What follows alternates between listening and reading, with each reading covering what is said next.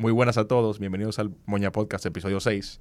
Aquí junto a mí, de co-host, tengo a Lucas Maunier, miembro de Moña, y como invitado especial tenemos a Carlos Amec, socio de Abacus Exchange. Exactamente.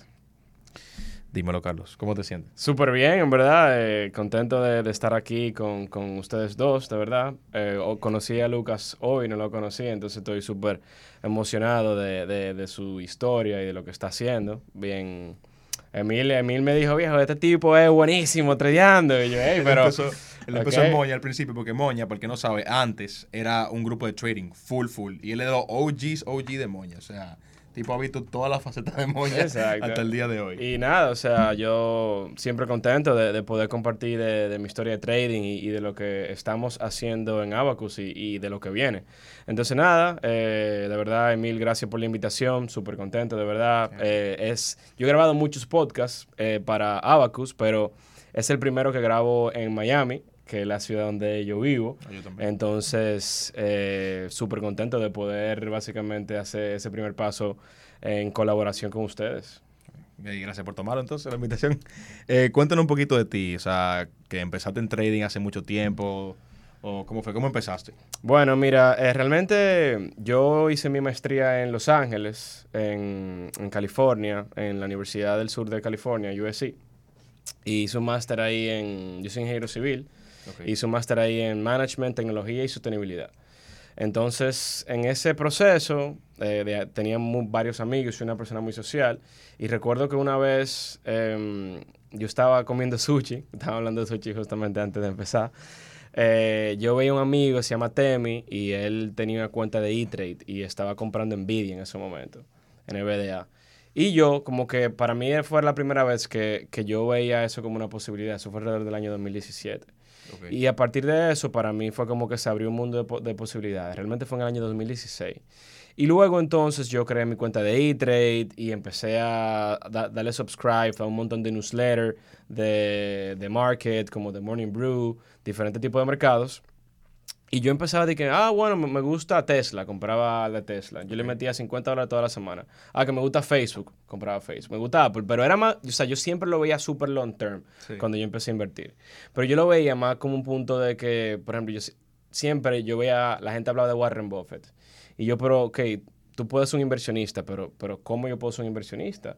Entonces, es algo, yo siento que de donde nosotros venimos, en República Dominicana, como eso de ser un inversionista, siempre se ve como algo que solamente pueden hacer la gente millonaria, la gente que Claro. tiene mucho capital.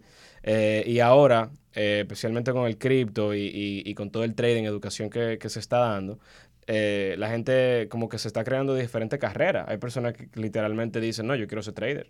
Sí. Y, y algo que realmente, por lo menos cuando yo estaba en el colegio, ninguno de mis amigos decía de que yo quiero ser inversionista, yo quiero ser trader. O sea, no, no existía. Entonces, fast forward, eh, aprendí, me recuerdo, sobre, sobre criptomonedas en el año 2017. Un amigo mío que eh, iba, eh, iba a Stanford, me recuerdo que él bajaba a Los Ángeles de, de fin de semana como a divertirse.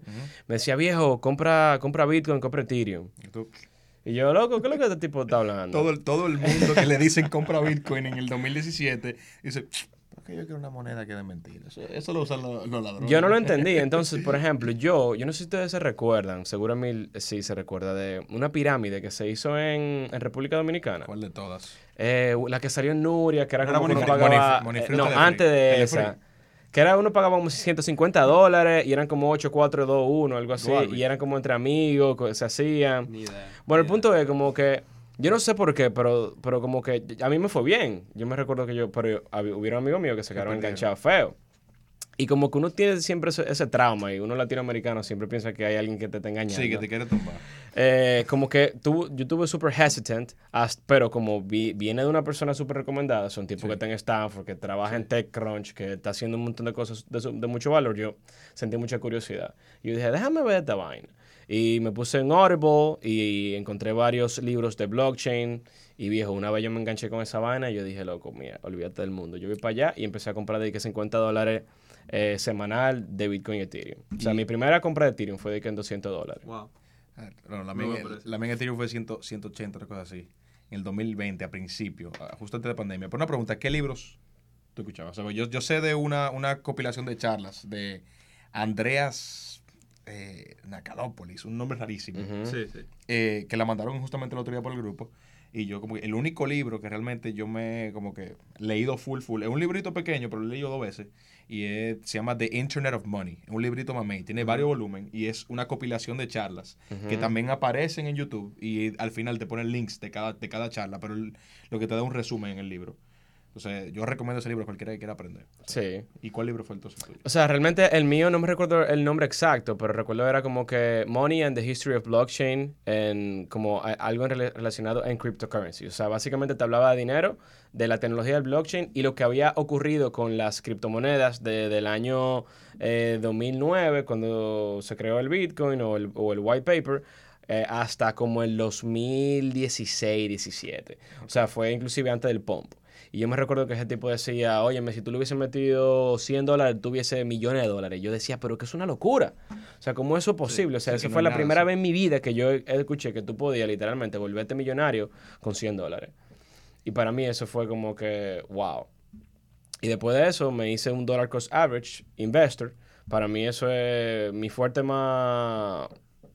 Mi mejor fuerte es el que yo soy un dollar cost average investor en tecnología que yo considero que pueden cambiar el mundo en 5 o 10 años. Consistente. Consistente. Exacto. Entonces, ¿qué pasa? Yo empecé como primero inversionista y luego trader. Entonces, después, cuando yo eh, conozco a Ernesto, Yunes y a Winston, que son los fundadores iniciales de Abacus Exchange, yo siempre quería como compartir esos conocimientos inversionistas con República Dominicana, con personas, con mis amigos que te comenté, que no conocían co- eh, eso de, de ser un inversionista. Pero Winston y ya ellos fundaron Abacus y yo lo llamé y le dije, viejo, yo quiero como darle valor a la comunidad. Yo tengo mucho que ofrecer, y él me dice, viejo, o sea, excelente, coge los cursos, literal. O sea, y cuando yo cogí los cursos, yo me di cuenta del mundo realmente, que es el mundo de inversiones y de trading. O sea, para mí, tú invertías, te ganaba un 20, 30%, 40%, y eso era, y eventualmente compounding, tú podías como llegar a un sitio súper grande. Cuando yo conocí sobre el trading, day trading, swing trading, scalping, que todo eso yo lo aprendí en Abacus Exchange, para mí fue como que yo desbloqueé otro mundo de posibilidades de que para mí un trading profesional o un inversionista profesional. Me enamoré tanto del proyecto que a- al día de hoy soy socio y básicamente soy el director del programa de cripto que, que lo creé de- desde cero en, en Abacus. Eh, y soy mentor, eh, me, especializo también en expa- expansión en Latinoamérica, que tenemos muchísimo, muchísima ambición de ser la institución educativa número uno en la TAM. Eh, nosotros de verdad entendemos que lo somos. No, y ya- aparte ya de están eso... en camino y yo creo que, que están a ley de. Yo digo, yo, yo personalmente digo un año, dos años, de que ya te empiecen a poner escuelas en otros eh, países. Sí, Sí. 100%. Y nada, entonces básicamente, eso como long story short, no me quiero robar todo el tiempo, Sí, claro. pero es que siento como que hay que pasar por ahí. Sí, sí, claro que sí. Y, o sea, tú, por lo que cogí de tu historia, tú empezaste full cripto. O sea, tú habías dabbled into literalmente Tesla, que Facebook, hasta que viste cripto y dijiste, ok, esto es. Sí, o sea, yo, yo siempre tuve como half and half. Ok. O sea, yo lo que tenía era, eh, por ejemplo, cuando llegó Robinhood, que Robinhood llegó creo como en el año 2018, Ujú. Eh, yo dije, ¿cómo así? Espérate, que yo puedo comprar stocks sin commission fees. Porque eso también era como una vaina, como Sí, mierda. Era, o sea, era como una. una como- o sea, cada vez que yo compro tengo que pagar 3 dólares. Entonces llegó Robinhood y fue de que, wow, qué ápero. Y luego entonces yo conocí Coinbase y Gemini, que fueron para mí los dos exchanges, que me lo, me lo recomendó un coworker, recuerdo. Y yo lo que hacía era que literalmente mandaba 50 dólares toda la semana, 50 dólares para Robinhood, 50 dólares para Coinbase. Iba comprando así como loco, sin saber de análisis técnico, sin saber... dollar cost averaging. Sí. así, de que de ching en ching, de que pa, pa, pa, pa, Sí. pa, pa. Y para el que no sabe, dollar cost averaging es cuando tú vas comprando poco a poco. O sea, tú compraste en 200, subió a 300, compraste, entonces tú tienes un precio a ver, averaje un poquito más, más bajito. O cuando va bajando, tú recoges y ahí tú vas bajando tu precio, Sí, etcétera, porque etcétera. si el activo en promedio sube, o sea, tú vas a tener el precio promedio y el promedio va subiendo, básicamente. Eso es una de las mejores estrategias. O sea, yo estoy completamente de acuerdo contigo. Yo personalmente soy también un dollar cost average investor o invierto en eh, tipo dollar cost average en acciones y también en cripto.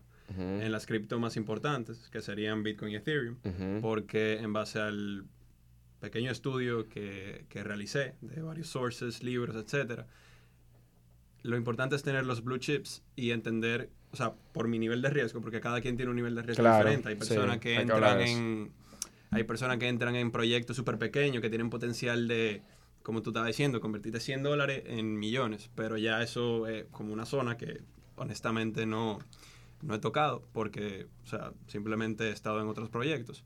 Pero, o sea, es una de las mejores estrategias porque quita todas las emociones y eso es lo que, lo que he visto. Y no sé si de- desde tu experiencia tú tuviste problemas en un inicio tradeando o siendo inversionista con las emociones. Entonces, si tú no puedes contar un poco Sí. de, de eso. Claro, o sea, para mí, mira, cuando yo empecé como, para mí, como yo siempre digo, yo fui inversionista y después trader. Eh, y yo me convertí en trader profesional eh, luego de que yo me gradué de Abacus Exchange, luego de que yo hice el Abacus Experience y luego de que yo hice el Abacus Pro, que yo conocí las opciones en Abacus Pro y, y yo recuerdo que mientras yo cursaba el proyecto eh, de educación, yo estaba practicando. Yo practicaba con dinero real. Ok. Porque yo tenía cash disponible. Yo transferí mi cuenta, recuerdo, ese momento era Robinhood. eh, transferí toda mi cuenta al broker eh, en el cual Abacus Exchange da las clases, que es TradeStation. Muy bueno. Y entonces eh, yo estaba literalmente trading con, con dinero. O sea, mil, dos mil dólares, tres mil dólares por trade en ese momento. Y yo recuerdo que me, me iba muy bien.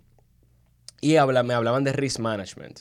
Y para mí, en ese momento, yo, de verdad, yo decía que risk management era para la gente que no sabía tradear. En ese momento. Una pregunta. Explica qué es risk management Ok, todo eso. risk Manejo- management, claro, es, Sí. es manejo de riesgo. Eso significa eh, que cuando tú entras en un trade, tú debes medir cuál es tu, tu capacidad de tu poder perder, que te vaya, que el trade se te vaya en contra.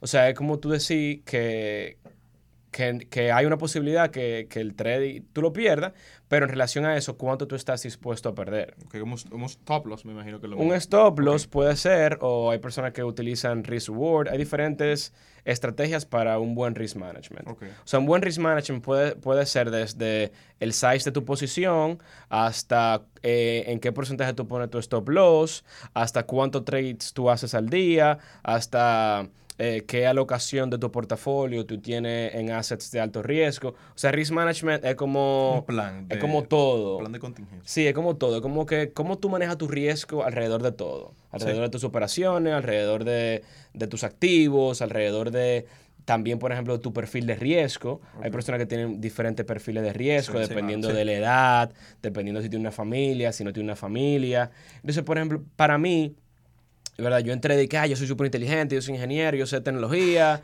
yo soy, yo soy el mejor en esta vaina. Yo tiro línea. Yo me voy, oye, oye, entonces, sí, que, oye, la avaricia. ti- oye, tírame trae que te la voy a sacar, ¿entiendes? De que, oye, o sea, para mí, cuando yo entraba, me iba bien. O sea, porque yo decía que yo era el mejor y que yo... el mindset. sí. Como dicen por ahí, tú vas por la vida diciendo que tú eres una persona suertuda. Yo no creo en la suerte tanto, pero te va, Exacto. te va, te va a ir bien. O sea, entonces, sí. no, pero, pero entonces me fue bien, pero hubieron un par de trades, viejo, que, que me dieron en la madre. No, a todo el mundo, a todo el sí, mundo le dan la me mano. dieron en la madre. Entonces, cuando, cuando yo di eso, yo dije, no, espérate, que... que Yo no soy Superman, ¿no? Exacto. Entonces, cuando... Como dice, eh, no se aprende en cabeza ajena, viejo. Oh, claro. Y ahí, entonces, óyeme, y, y los traders que están escuchando esto saben que cuando te dan un palo, óyeme, por lo menos yo, yo duro dos días que no hablo con nadie. Ah, no, viejo. pero yo te, voy a, te lo voy a comparar con NFTs, ya que estamos aquí, ponme en el tema. Eh, nosotros teníamos un proyecto al principio, cuando, cuando yo entré a Moña, cuando empezamos con los NFTs.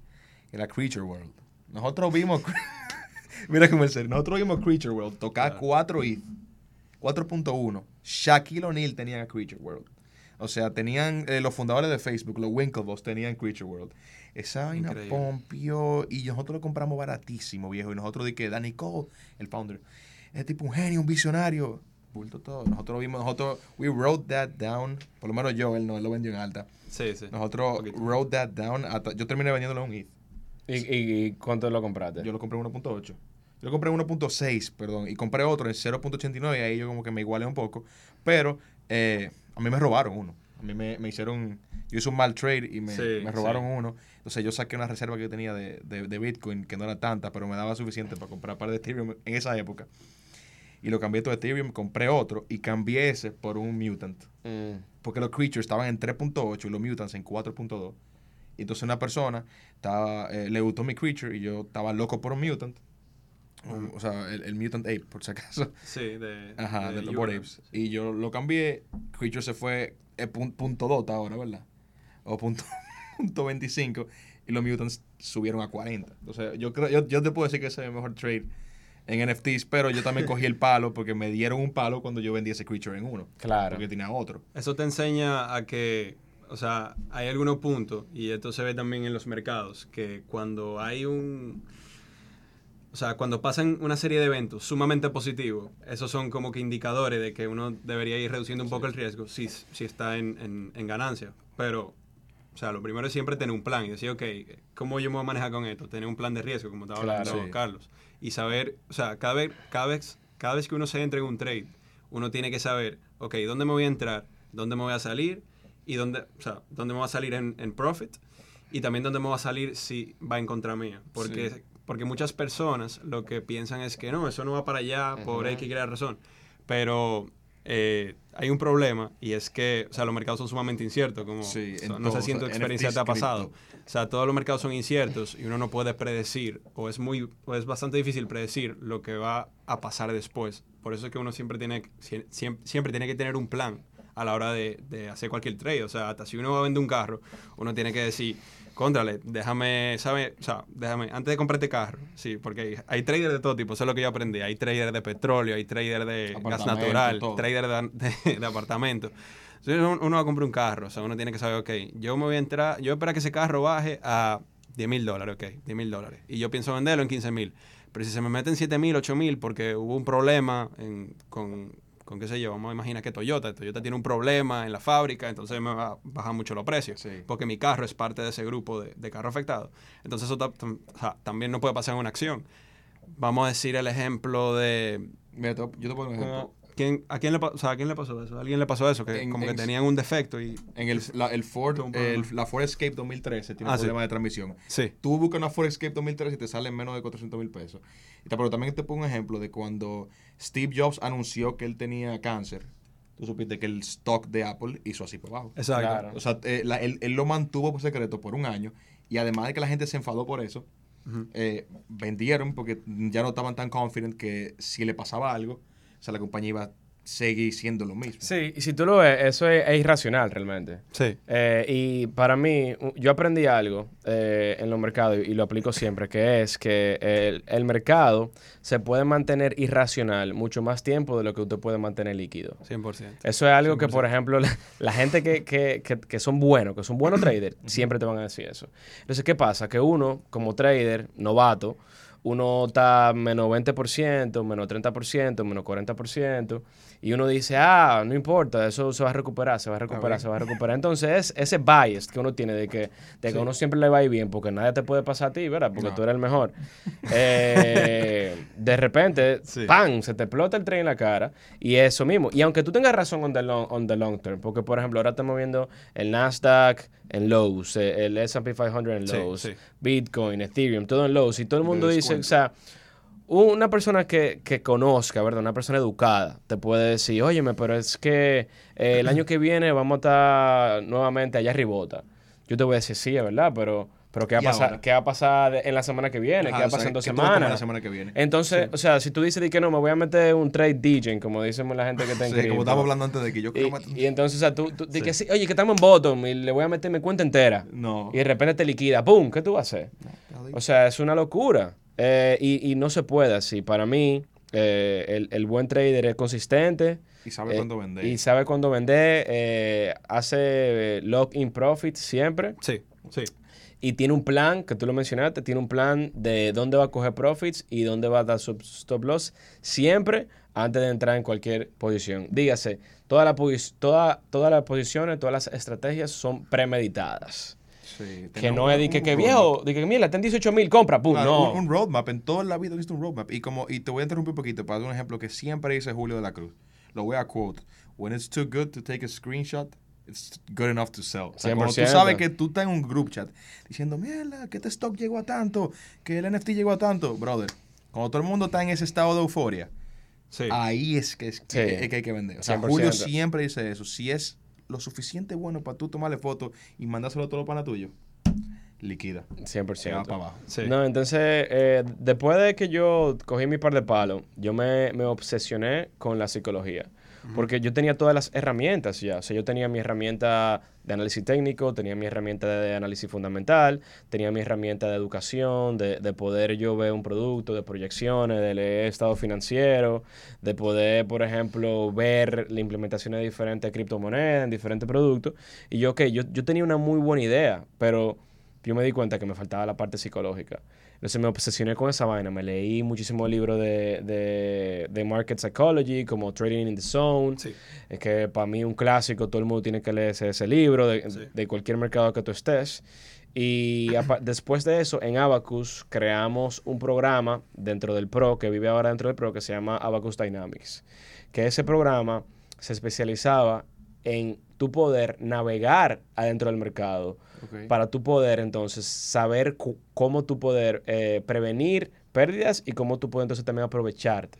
Porque el mercado es dinámico y tú como ser humano tienes que aprender cuándo tú vas a coger la ola y cuándo tú te vas a salir de la playa. Sí, tú puedes ganar en, en ambos, o sea, en Sí. bajada y, en, y en subida. Y, y mucha gente no sabe, mucha gente cree que nada más es, ah, compra abajo y vendí arriba. No, cuando está bajando tú puedes hacer un short. Sí, y también uno puede hacer estrategias de, de manejo de portafolio que se hacen a nivel institucional, que es que, por ejemplo, si uno tiene un activo y no lo quiere vender, uno vende un activo derivado en contra de ese activo para proteger su, su, su, capital.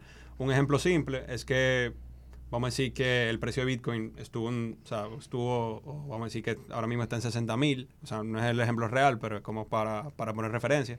Y yo digo, di que bueno, en verdad yo quisiera proteger mi capital y no quiero, o sea, y no quiero que, que si baja de 60 mil a 30 mil, yo, yo, yo, o sea, yo, yo tomar esa pérdida. Y lo que uno hace es que uno vende futuros de Bitcoin en contra de ese activo y el futuro uno le pone más apalancamiento, que apalancamiento es simplemente uno le pone una amplificación de tu capital, que con mil dólares uno puede manejar una posición de 100 mil. Esos son ya eh, cosas más, o sea, un poquito técnicas que, sí- que pudiéramos entrar, pero esa es como la noción básica.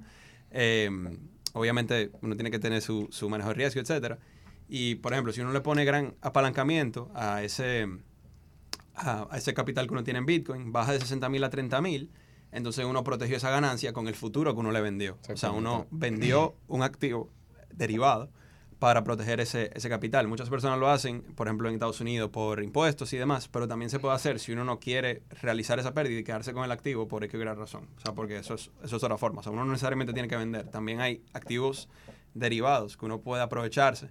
Y cuando hay momentos que uno cree que, que o sea, que uno, no se siente, que uno se siente inseguro en base a la noticia, en base al análisis que uno Claro. tiene, y uno simplemente pone su, su protección, porque eso es como un seguro al final de cuentas, Sí. una Un póliza de double seguro. layer. Sí, eh, Sí. hay en stocks hay algo muy parecido que es cover calls. Eh, no sé si conocen. Que Sí, sí, la estrategia de opción. Sí. Yo estoy aprendiendo aquí, yo soy un viewer aquí. Sí, Sí, sí. eh, eso, eso se da en Abacus Exchange. Realmente eso lo, lo, lo aprendí yo también leyendo. Sí. Y me di cuenta como así mismo, como que, hey, pero si yo tengo tantas acciones y yo puedo vender, entonces para que alguien me lo compre un precio. Y hay muchísimas estrategias que uno puede hacer para proteger su capital. 100%. Para ir, por ejemplo, tomando profits de una posición sin tú desprenderte de esa posición por completo. O sea, hay un montón de cosas que tú puedes navegar en el mercado. O sea, el mundo de las opciones son un mundo infinito. Yo a nivel sé- de estrategia que tú puedes hacer. O sea, una, de verdad que es una piscina muy, muy profunda. Yo me sé IQ Option. Eso es lo que yo veo un ad de YouTube de IQ Option. Eso es como un crash. No, pero te digo, las opciones son un instrumento bastante, bastante complejo de, de o sea, en, en face value, como que al principio cuando uno lo ve y uno como que empieza a leer sobre eso, es muy confuso porque tienen términos matemáticos como delta, gamma, theta, etcétera. O también tienen una prima, tienen tal cosa. o sea, son no, como no la prima tuya, que es la de- tu tía. Exacto. como que diste un par de definiciones. ah, Exacto. Explícame Sí, algo. eh, No, eh, claro. La prima es el premium, lo que tú Exacto. pagas por, ah, por el, Sí. el costo de, de ese contrato Sí. o de ese option, Y- que es igual. Y una pregunta, que tú estás hablando de que hay varias eh, formas de tú protegerte, como un stop loss, etc. ¿Cuál, cuál es la tu favorita? O sea, ¿cuál es la que tú más dices que me voy a ir hoy y voy a... Esta va a ser mi estrategia de, de stop loss o de, pro- de risk management? Para mí, eh, últimamente, la que yo he estado aplicando y la que enseño también en el programa de cripto, que es en donde yo doy eh, futures trading, es eh, patterns para mí. O sea, para mí, eh, tú tienes que determinar en qué patrón tú andas, o sea, cuál es- en qué patrón está actualmente el instrumento. Dígase, ahora mismo, obviamente estamos en un patrón bajista. O sea, si tú ves el Nasdaq, tú puedes dibujar un canal bajista y se ve clarísimo. Sí. En el Bitcoin lo mismo, en Ethereum lo mismo. O sea, obviamente tú estás en un canal bajista. Entonces tú dices que si yo tengo un canal bajista, tú quieres entrar en short en, en el canal superior, ¿verdad? En la parte superior del canal y te va a agarrar a, a la, a la otra parte. Cuando, ese, cuando esa tendencia se rompa, entonces hay- puede haber dos cosas. Puede entrar en un canal de consolidación o en un canal alcista. Entonces lo que yo hago es que cuando yo identifico una tendencia que está sumamente clara, yo eh, entro en una posición en, en base a, a esa tendencia. ¿Se entiende? Sí. O sea, digamos, eh, estamos en tendencia alcista, yo estoy, co- estoy comprando en un soporte de esa tendencia alcista y va a subir. Con esa gráfica yo identifico qué tiene que pasar para que se rompa esa tendencia. O sea, yo dibujo, por ejemplo. Si hay un canal, me dice que si el canal es así, y si, si me rompe ese canal, significa que esa tendencia se rompió. Entonces yo pongo mi stop loss abajo de, De- de donde esa digas del tendencia. breaking point. Del breaking point. Porque ya ahí se rompió la tendencia. Sí, entonces, para mí sabes es como... Si es para arriba o para abajo. Si es para arriba o para abajo, Tú ahí exactamente. paraste, o sea, tú cogiste profits y paraste una posible pérdida. Sí, entonces yo lo voy, mi stop loss, yo lo voy subiendo en base a mi, mi seguimiento de la gráfica. Para mí la gráfica dice, te dice todo, siempre. Y tú puedes coger profits y, o sea, tú en cualquier momento, me imagino que tú sacas y, por ejemplo, dejas los profits y si- lo, sigues- lo dejas corriendo, vas sacando. Hay, hay diferentes maneras. Yo, dependiendo del trade, por ejemplo, a veces yo tengo eh, TPs, que son Target Profits. Si llega ahí, yo saco de la posición completa. También hay, una, hay, un, hay un tipo de orden que me gusta muchísimo que se llama Trail Stop. No sé si tú, si tú la conoces. Que Trail Stop lo que hace, bueno, tú mencionas Stop Loss. Stop Loss tú tienes que darle un trigger point. Básicamente son trigger price, que lo que significa es, digamos ahora mismo Ethereum está en 1320. Llega a 1340, yo lo paro en 1339. Exactamente. Ok. Eh, exactamente. Tú le pones un dólar abajo. ¿Qué pasa? Eh, e- eso está fijo. Eso, eso no tiene flexibilidad. Eso está en una barra lineal. Si llega a 1339, te vendiste. Entonces, con este tú puedes hacer como un rango entre varios. Por ejemplo, entonces tú dices, ok, eh, entraste en 1340, de repente te da un push a 1340. Ahí tú tienes unos profits locked in. Entonces tú dices, ok, yo no me quiero, yo no me quiero que este trade se me devuelva eh, y yo perder. Yo- pero yo tampoco quiero eh, que suba y de repente baje y me saque 1340. Entonces tú lo que haces es que le pones un trail stop. Y lo que el trail stop hace, por ejemplo, tú le dices, ok, yo quiero un trail stop de 2% en base al precio actual. Y ese 2% eh, empieza a perseguir el precio. Entonces, por ejemplo, digamos, mil, para poner un número como... 1390, que- 1390. Ponte 1500, que es como un número que yo le puedo sacar la matemática Redondo, fácil. Ajá, entonces digamos que, que tú entraste en 1350 Ok. Y de repente Ethereum llegó en 1500. Tú dices, hey, está bueno esto. Entonces tú le pones un trail stop de un 10%. En el 10 un trail stop de 1000, en 1500 de 10% te va a dar 1350. Si, si sube, ese trail stop va subiendo. Digamos, si, si Ethereum llega a 2000 dólares, el trail stop va a estar en 1800 porque lo va persiguiendo. Y si se devuelve, se te vende en 1800. Ok, oh, Sí. ok. Entonces tú lo tienes, o sea, pegged como un 10%. Está pegged. Esa es una buena Sí, palabra que- para utilizar. Sigue, básicamente el trail stop lo que hace es que, o sea, te Va sigue, siguiendo como una colita. Va siguiendo, va siguiendo al punto que tú le pones. Por ejemplo, tú le dices, sígueme el precio en un 10%. Entonces, si sube 10%, digo, si sube 20, el debate en el 10 abajo. O sea, Tú ves, para- eso, eso me, para abrió la, me abrió la mente, o sea, de una manera que Sí, no sí porque eso, eso son formas de tú manejar. Son diferentes tipos de órdenes. Y, y no tiene que ser a nivel porcentual. Tú lo puedes poner, por ejemplo, un valor Por dólar. neto. O por tú, le, tú le dices di que 5 dólares. Si vas a 5 dólares, sácame. Si vas a un dólar, lo que tú quieras. Sí. O sea, hay muchísimas órdenes. Para mí, yo, por ejemplo, todo esto, yo lo aprendí también en Abacus Exchange. Ok. Eh, un montón, OCO, orders, o sea, un montón de, de cosas Sí. que tú puedes implementar para tú manejar tu riesgo. Ok, ¿Y, y qué tú, o sea, qué plataforma tú utilizas? O sea, tú usas simplemente, no, ya imagino que tú, you grew out of that Robin Hood face. Sí, obvio. Eso fue... Todos pasamos Ah, por ahí. Sí, eso fue... Eh, ¿qué, qué plataforma tú usas? Porque tiene que ser algo súper complejo para tú poder decirle, ok, ponme No, este stop no aquí. realmente. O sea, yo pensando, yo no Mira, soy trader. Para, sí. para cripto yo utilizo Binance Futures. Muy bueno. Ok.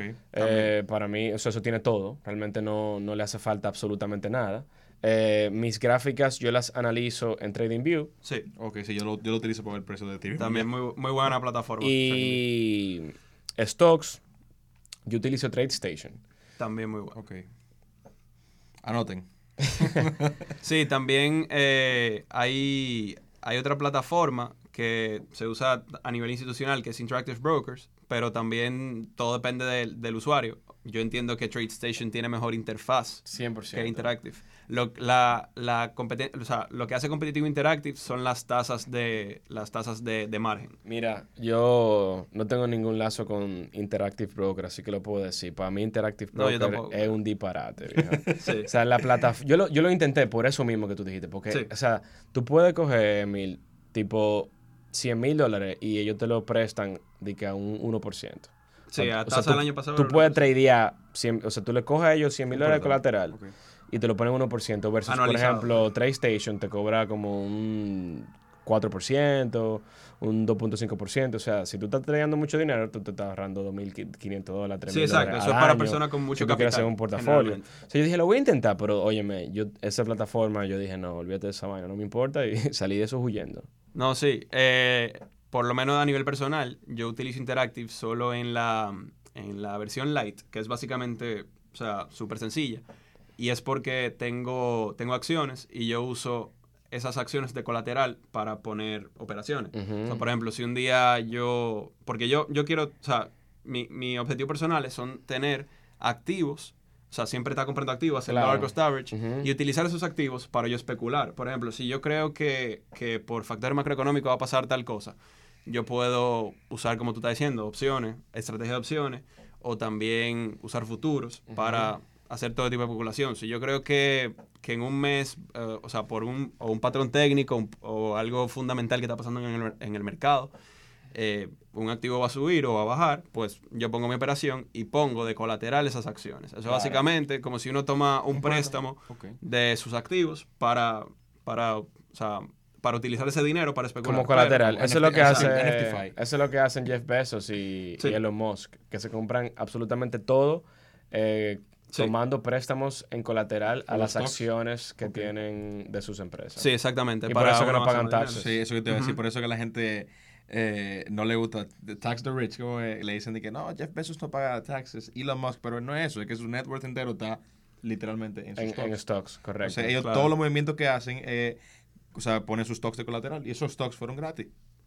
Bueno, ellos crearon el valor. de- Exacto. Sí, Básicamente exacto. ellos, ellos le imprimieron. O sea, ellos Sí, exacto. Ellos fueron lo- los creadores. Y eso es muy bueno, o sea, para, pero esto es como un tema para personas que tienen un nivel de capital significativo. Claro. Eh, y también cuando uno haga una base y se quiera embarrar de lo que es eh, trading, por ejemplo, pudiera coger un curso en, en Abusco para, ent- para entender la especulación, pero también utilizar el dollar cost average o el Claro. DCA o, Sí, eh, poco a o sea, poco. inversiones eh, constantes para uno tener su capital, porque es, es muy importante tener una, una base de capital, porque es que, o sea, lo que mucha gente no entiende, que por base de experiencia propia, o sea, eso es como en, base a lo, que, a lo que me han hablado alrededor. O sea, el trading es un negocio. O sea, todos los negocios tienen un capital, tienen un- una obsolescencia. La obsolescencia es como que lo que tú vas a perder. Tú siempre tienes que saber cuánto estás dispuesto a perder, porque siempre hay una probabilidad de que, ese, de que por ejemplo, o sea, así simple, de que mil dólares tú pierdas 200, pero tú dices que 200 es mi máximo punto de, de dolor, que yo estoy dispuesto a hacer ese negocio. Porque es que todos los negocios tienen riesgo. O sea, si uno va a vender, si uno va a vender ropa en la Duarte, tiene que saber que a veces uno puede tener un saco de inventario y simplemente tiene eso frenado. Así mismo el trading, uno puede tener un saco, un, sa- un saco de, en vez de tener un saco de ropa o inventario, uno tiene pérdidas. Que eso es básicamente lo que tú, lo que, lo que te pone en negativo, al igual que tener un inventario que no se mueve. Entonces, eso siempre hay que, hay que, hay que entenderlo en un principio. O sea, siempre tener esa base de que, ok, yo me voy a meter en este negocio con 10 mil dólares, pero lo máximo que iba a perder son 2 mil dólares. Entonces, ¿qué pasa? Cuando pierdo 2 mil dólares, yo lo que hago es tiro un paso para atrás, como hace todo buen emprendedor o dueño de negocio, y reanaliza qué está haciendo. Si tengo que mejorar la psicología, si tengo que mejorar mi proceso, si ya mi estrategia no funciona, porque hay alguna estrategia que funciona en un momento y otra que no. Por ejemplo, en el 2000, 2001, cuando estaba la burbuja del dot-com, todo el mundo podía hacer patrones de breakout, que esos son como patrones explosivos, porque cada vez que salía una acción.com, o sea, literalmente explotaba el precio. Pero en este mercado del 2022, que básicamente no hay o burbuja especulativa, que, bueno, que yo sepa, o sea, la estrategia es diferente. Ahora, en vez de yo hacer esa estrategia comprando, yo debería buscar una estrategia de venta en base a, la, a, la, tendencia. O sea, eso es como, por lo menos, mi, el, el view personal. Entonces, uno siempre tiene que estar reinventándose y pensar como, o sea, que es un negocio. O sea, literalmente es un negocio. Sí. Entonces, me da mucha curiosidad. ¿Cuál es, cuál es tu, tu rutina de trading? O tu rutina de inversión. O sea, cómo tú manejas tu tiempo, qué tanto tiempo tú le dedicas, tu trade a diario. O sea, cuéntame un poquito de eso. Entonces, yo, yo los últimos años he estado trabajando como analista en un fondo que tiene, tiene un enfoque en macro. Eh, básicamente la estrategia que yo tenía en, cuando estaba en el fondo, porque ahora me cambié, me cambié a otro fondo, era hacer trading de eventos macroeconómicos. Por ejemplo, cuando había una decisión de Banco Central, nosotros analizábamos lo que iba a pasar en el Banco Central y teníamos siempre como una estrategia en base a los comentarios que dice el Banco Central o, por ejemplo, si hay un movimiento de tasa inesperado, que eso puede pasar porque los bancos centrales eh, usan la política monetaria, que esas son las tasas, para básicamente estimular o, Frenar. o desacelerar la economía. Entonces, eh, eso es uno de los mecanismos, hay varios, pero eh, a nivel simple, lo que hacíamos es, eh, decíamos, ok, nosotros estamos esperando tal y tal cosa. Si pasa algo diferente, nosotros vamos a hacer el trading de esta forma ese día. Entonces, la mejor forma de capturar eso era mediante futuros. futuros de FX, o sea, Forex, que son o sea, euro dólar. También se podía hacer el, el yen japonés y otra moneda, bonos también, porque los bonos tienen futuros también. Por ejemplo, los bonos americanos se pueden se puede hacer trading de, de, futuros de los mismos, que capturan el precio ahí mismo. Y esa era como la estrategia, o sea, hacer, hacer un análisis de lo que va a pasar en el, en el, en el momento y en base a, a lo, o sea, en base a lo que estaba pasando, bueno, pues uno pone su operación, porque hay veces que simplemente no había oportunidad y es como que, como los negocios, si no hay oportunidad, yo no me voy a mover, yo voy a estar tranquilo a esperar mi oportunidad. Y eso era como la, la rutina, o sea, era básicamente esperar al evento eh, de bancos centrales o de inflación. Y también algunas veces de, de reporte de, de, empleos de Estados Unidos. Porque, o sea, como que no, en, en, la experiencia personal no, no, es como muy claro de, de, operar. Pero ya sí lo que es decisiones de bancos centrales y, y, reporte de inflación en este momento, 2022, ha sido uno de los, de los, de los mejores, em, de los mejores momentos para poner, para poner operaciones. Pero esa era, o sea, esa era la estrategia y la rutina y manejo de tiempo, que eso es otra cosa que tú me mencionabas. Em, yo me levantaba siempre a hacer ejercicio y lo primero que hacía la oficina, llegaba entre 7 y 8, era analizar el mercado. O sea, yo me entraba en sources, o sea, referencias como Bloomberg, me entraba en, en algunos newsletters buenos como The Morning Hark, Psychic Physic Invest, que, es, o sea, que son em, algunos, algunos de los newsletters buenos que hay de que te explican un poco del macro y de lo que está pasando en el día a día. Exactamente. Eh, y uno tenía esa preparación y también luego de esa preparación macro se veía qué estaba pasando porque siempre algo se está moviendo en el mercado.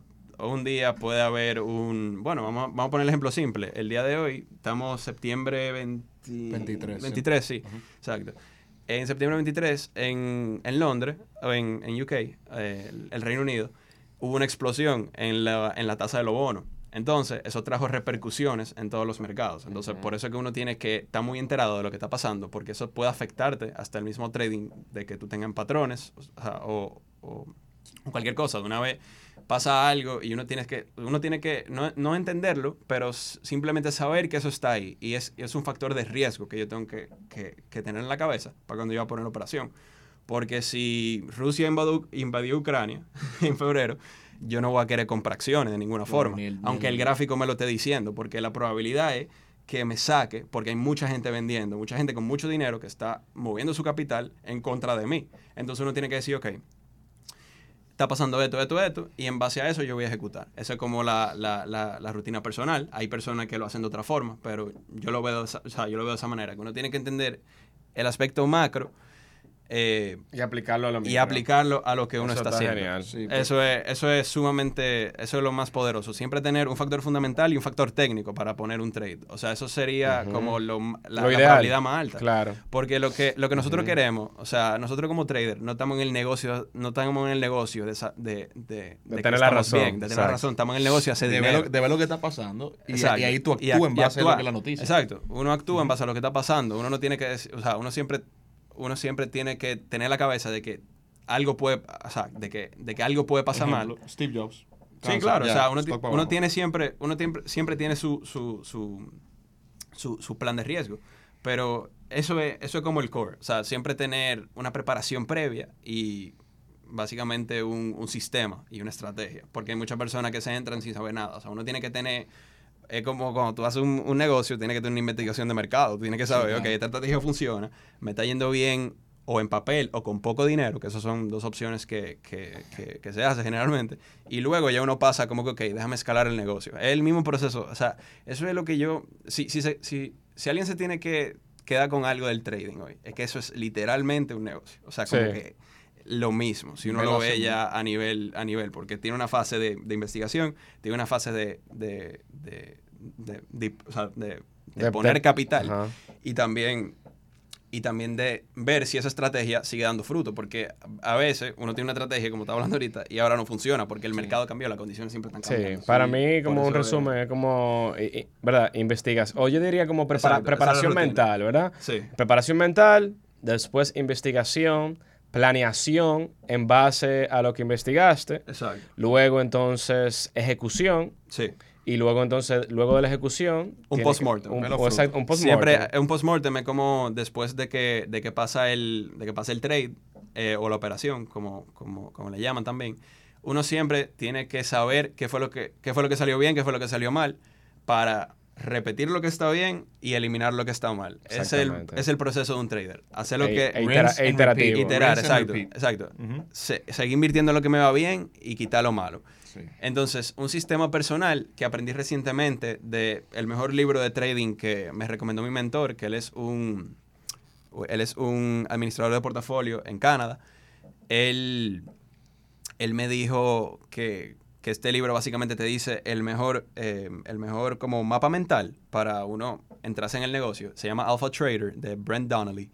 Él era un trader de, de mesa institucional en varios bancos grandes y ahora él, él maneja su propio libro, tengo entendido.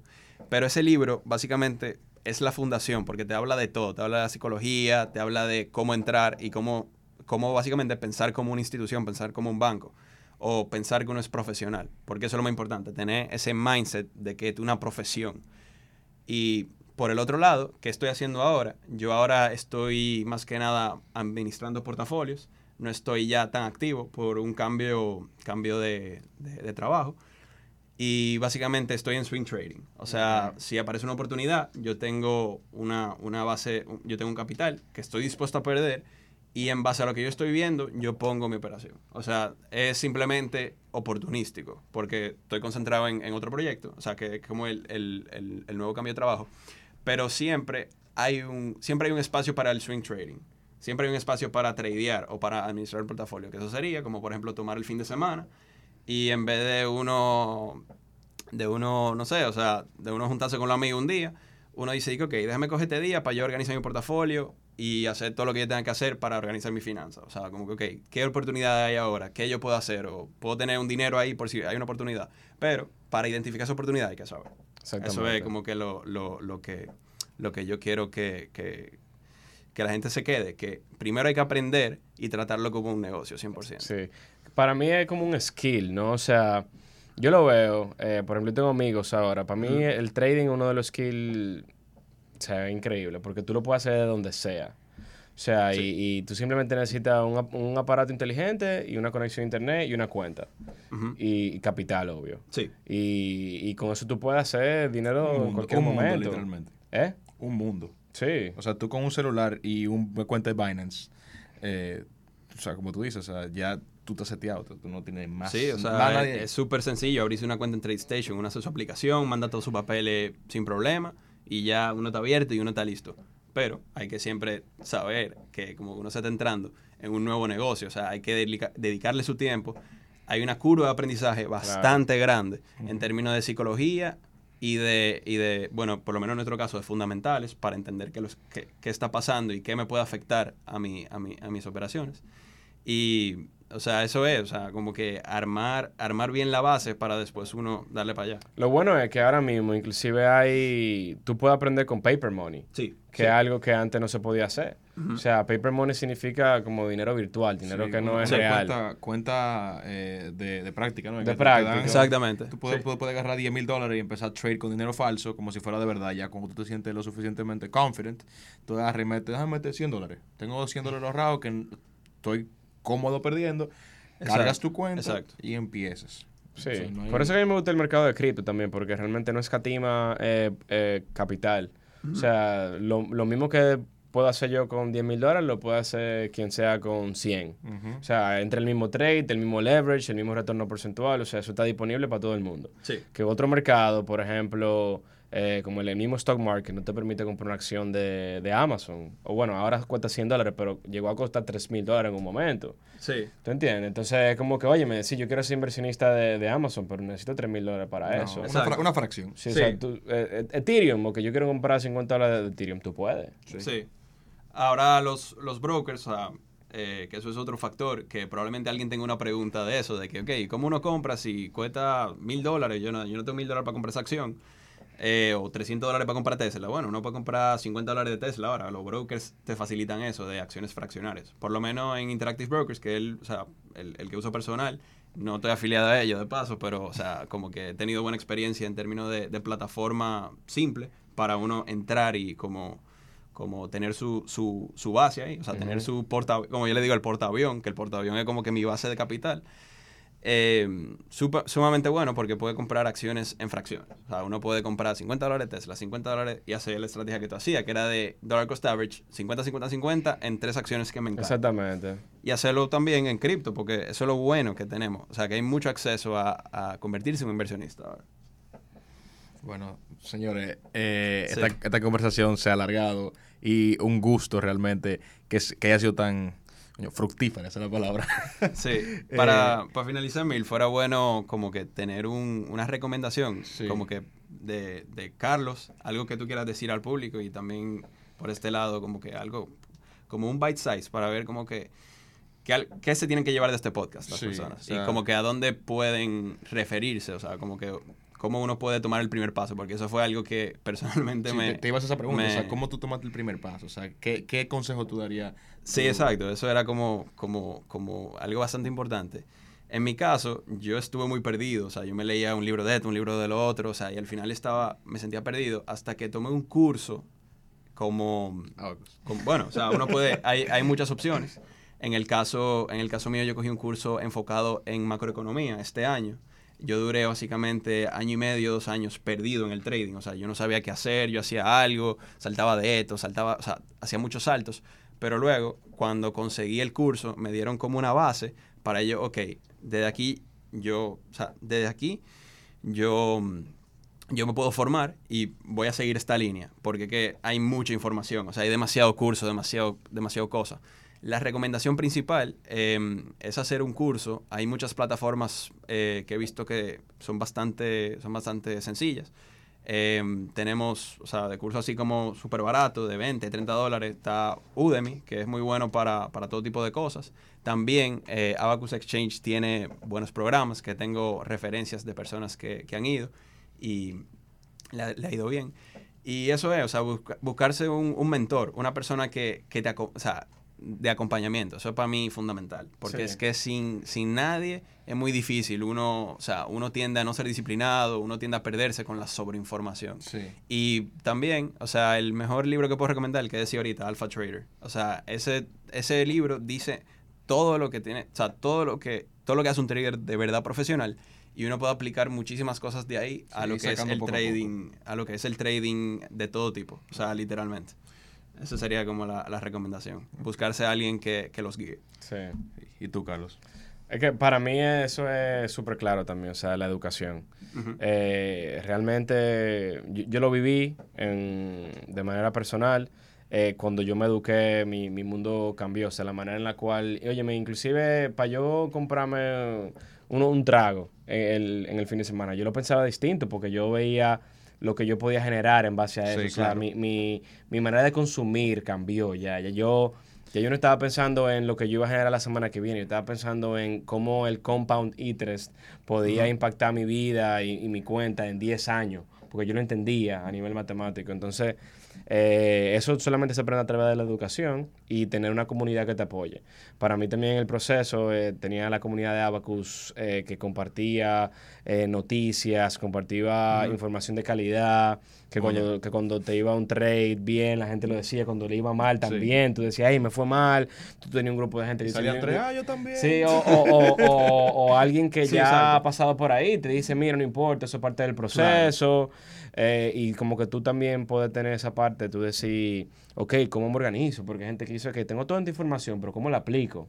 Sí. Entonces que me organizo, eh, tradeo de 9 a 11, eh, hago mi research de 7 a 8, el mercado abre a las 9 y media, entonces ok, tradeo de 9 y media a 11 y tú empiezas una rutina en base a eso y tú organizas tu vida alrededor de cuáles son tus metas y, y, o sea, eventualmente el tiempo, si tú le das ese, lo haces de manera disciplinada y constante, uno, uno va a sacar fruto de ahí. No, como decía Lucas, o sea, tú le dedicas un día en vez de salir a beber con los muchachos, tú agarras y te dedicas tu día, tu noche a tú organizar tu semana. Exacto, Organizar exacto. qué tú vas a hacer el lunes, a qué hora te vas a levantar, qué tú vas a Sí. hacer, tal y tal cosa. O el domingo, el mismo domingo Sí. uno, o sea, uno como, como, como trader, uno los domingos son claves, o sea, los domingos en la tarde, porque los domingos en la tarde uno ve lo que pasa, o sea, todos los, todos los eventos. Exactamente. Y es simplemente ser organizado y consistente. 100%. Y también, todo en la vida. otro, como otra cosita rápida, es que a las personas que nos escuchan, que como que quisieran entrar al mundo de las inversiones, tenga un libro eh, que es de Tony Robbins, que se llama Money Master the Game.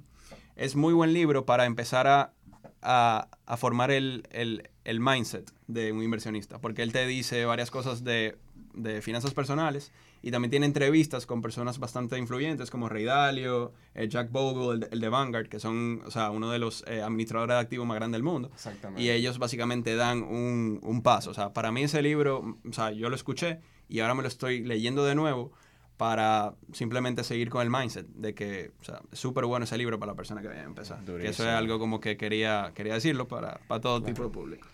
Bueno, señores, eh, ya vieron, el que no salga trader de aquí, el que no, el que no salga una cuenta el lunes eh, de Binance o hoy mismo lo que sea, eh, realmente no sé qué está haciendo. Así que, señores, gracias por todo. Gracias, Carlos. Gracias, Luca, por acompañarnos. Siempre un placer. Sí, Eh, para mí un placer estar aquí. Señores, eh, ¿dónde te pueden encontrar en redes a ti? Eh, mi Instagram es Carlos Amec, Amec con C al final. Mi Twitter, igual Carlos Amec. Mi Discord, Carlos Amec. Carlos Amec por todos lados me pueden Ustedes buscan en el server de Moña, Carlos Amec, y le va a salir. Sí. Exactamente.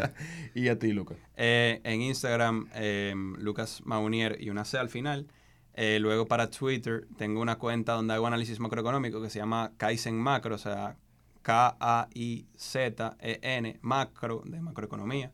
Y ahí pueden ver algunos análisis que hago, algunas posiciones que tomo.